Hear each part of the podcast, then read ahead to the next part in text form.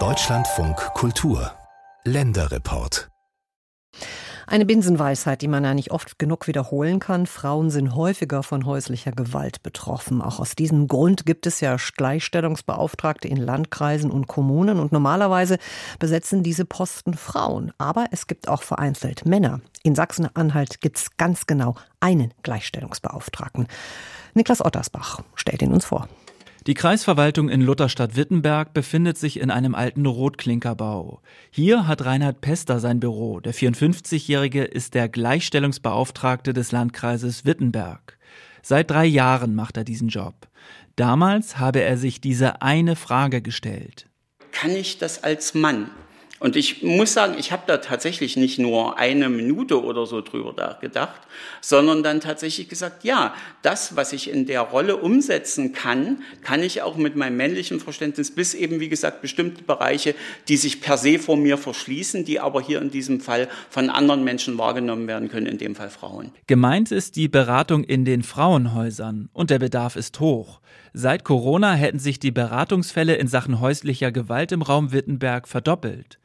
Reinhard Pesters Rolle ist die administrative Ebene, also dafür zu sorgen, dass es mehr Personal in den Frauenhäusern gibt. Er sitzt bei Bewerbungsgesprächen mit dabei und achtet darauf, dass niemand wegen eines Teilzeitwunsches benachteiligt wird. Pester setzt sich für ein Ende der Diskriminierung Homosexueller bei der Blutspende ein oder bereitet den Aktionstag für sexuelle Vielfalt im Landkreis Wittenberg vor. Einen ausgeprägten Gerechtigkeitssinn müsse man schon haben, sagt der 54-Jährige. Und auch eine biografische Prägung bringt er mit. Reinhard Pester ist zu DDR-Zeiten als Kind einer alleinerziehenden Mutter aufgewachsen. Ich selber bin ein klassisches Scheidungskind, also äh, meine Eltern wurden geschieden, als ich zehn war, so dass ich also sehr deutlich erlebt habe, wie das war, als meine Mutter versucht hat, uns zwei Jungs da alleine irgendwie großzuziehen und wie schwierig das auch für sie war und wie gut sie das letztendlich gemeistert hat, wofür ich ihr bis heute dankbar bin, so dass ich also auch diese Situation sehr sehr gut kenne. Anfang der 90er Jahre hat Pester dann als studierter Kulturpädagoge ein kommunales Jugendfreizeitzentrum in Lutherstadt-Wittenberg aufgebaut. Eine Motivation von der Jugendarbeit zur Gleichstellungsarbeit umzusatteln, war ein Sexismuserlebnis Ende der 2010er Jahre. Das war eine Kaffeerunde, wo man dann eben auch so Witzchen über Frauen machte, über Gewicht und wo ich aus allen Wolken gefallen bin, weil ich nicht gedacht hätte, dass es das noch gibt. Also mir selber war es völlig fremd.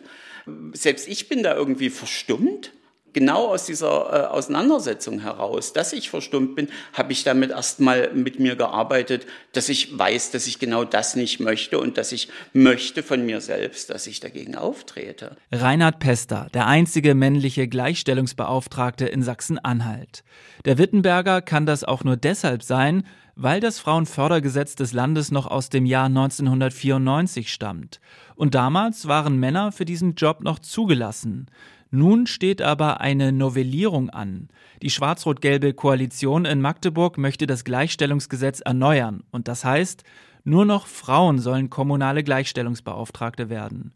Richtig so, sagt Steffi Schikor, Gleichstellungsbeauftragte in Naumburg.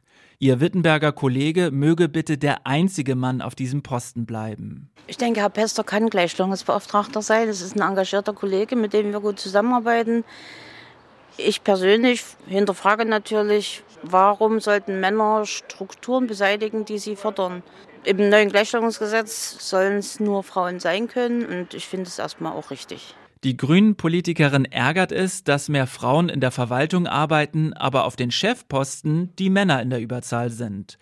Für Reinhard Pester ist aber eine Bestandsgarantie im Gesetz vorgesehen. Er würde das Thema Gleichstellung sowieso gerne ausweiten und nennt als Beispiel das Land Brandenburg, das einen Diversity-Beauftragten hat. Schwule und Lesben beim Thema Diskriminierung mitdenken, das wünscht sich Reinhard Pester. Steffi Schikor sieht das etwas anders. Sie findet zwar einen Aktionsplan zur Akzeptanz von Schwulen, Lesben, Bisexuellen und Transgender und Intersexuellen sinnvoll, aber ein neues Gleichstellungsgesetz müsse sich aufs Wesentliche konzentrieren. Es verwässert das eigentliche Thema Gleichberechtigung von Männern und Frauen wenn ich da zu viel reinpacke. Insgesamt sieht es ja in Sachen Gleichberechtigung auf den ersten Blick in Ostdeutschland ganz gut aus.